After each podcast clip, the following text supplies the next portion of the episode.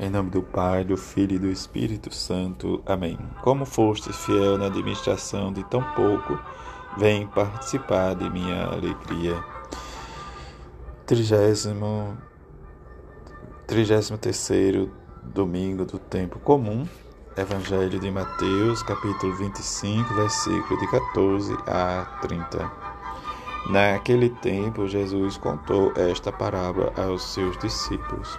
Um homem ia viajar para o estrangeiro, chamou seus empregados e lhe entregou seus bens. A um deu cinco talentos, a outro deu dois e ao terceiro um. A cada qual de acordo com a sua capacidade. Em seguida viajou. O empregado que havia recebido cinco talentos saiu logo e trabalhou com eles e lucrou outros cinco. Da mesma forma, o que havia recebido dois lucrou dois. Mas aquele que havia recebido um só saiu, cavou um buraco na terra e escondeu o dinheiro do seu patrão. Depois de muito tempo, o patrão voltou e foi acertar contas com os empregados. O empregado que havia recebido cinco talentos entregou-lhe mais cinco, dizendo: Senhor, tu me entregaste cinco talentos, aqui estão mais cinco que lucrei. O patrão lhe disse: Muito bem, servo bom e fiel.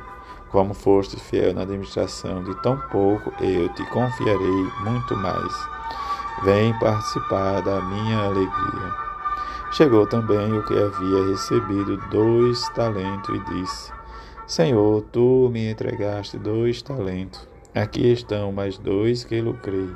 O patrão lhe disse: Muito bem, servo bom e fiel. Como fostes fiel na administração de tão pouco, eu te confiarei muito mais. Vem participar da minha alegria. Por fim chegou aquele que havia recebido um talento e disse: Senhor, sei que és um homem severo, pois colhes onde não plantaste e seiva onde não semeaste. Por isso fiquei com medo e escondi o teu talento no chão. Aqui tens o que te pertence. O patrão lhe respondeu: Servo mau e preguiçoso, tu sabias que eu colho onde não plantei e ceifa onde não semeei. Então devias ter depositado meu dinheiro no banco para que ao voltar eu recebeste com juro que me pertence. Em seguida o patrão ordenou: Tirai dele o talento e dai àquele que tem dez, porque a todo aquele que tem será dado mais e terá em abundância, mas daquele que não tem, até o que tem lhe será tirado, quanto a este servo inútil não tem, será tirado. Quanto a este servo inútil, jogai-o lá fora na escuridão, e aí haverá choro e ranger de dentes. Palavra da salvação, glória a vós, Senhor.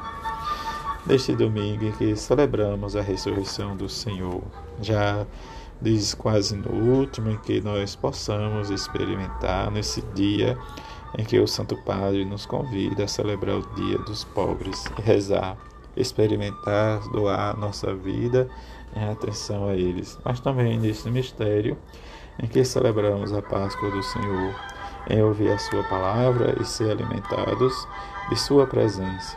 Neste domingo, Mundial Dia dos Pobres, em que já é a sua sétima edição, em que o nosso Papa nos convoca a recordar que sempre devemos ser uma igreja pobre para os pobres e contemplar o rosto de Jesus que se fez pobre para sempre e nos enriquece diante desta nossa vida. E sejamos favoráveis e escutemos com alegria a palavra de Deus, em que, diante da circunstância, como nos diz o livro do Provérbio, com a habilidade trabalham as suas mãos diante desta circunstância, dessa mulher forte, encantadora, que ela destrabalha com suas mãos, procura realmente ser favorável à sua família, como nos diz a própria leitura.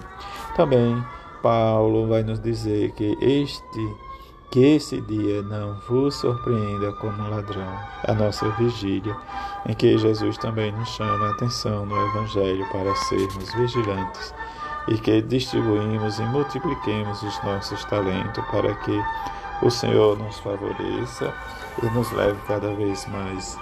Diante disso, como o próprio diz, patrão diz, vinde bom, serve fiel, administrai, diz, já foste fiel no pouco, administrai, diz, junto comigo os meus bens.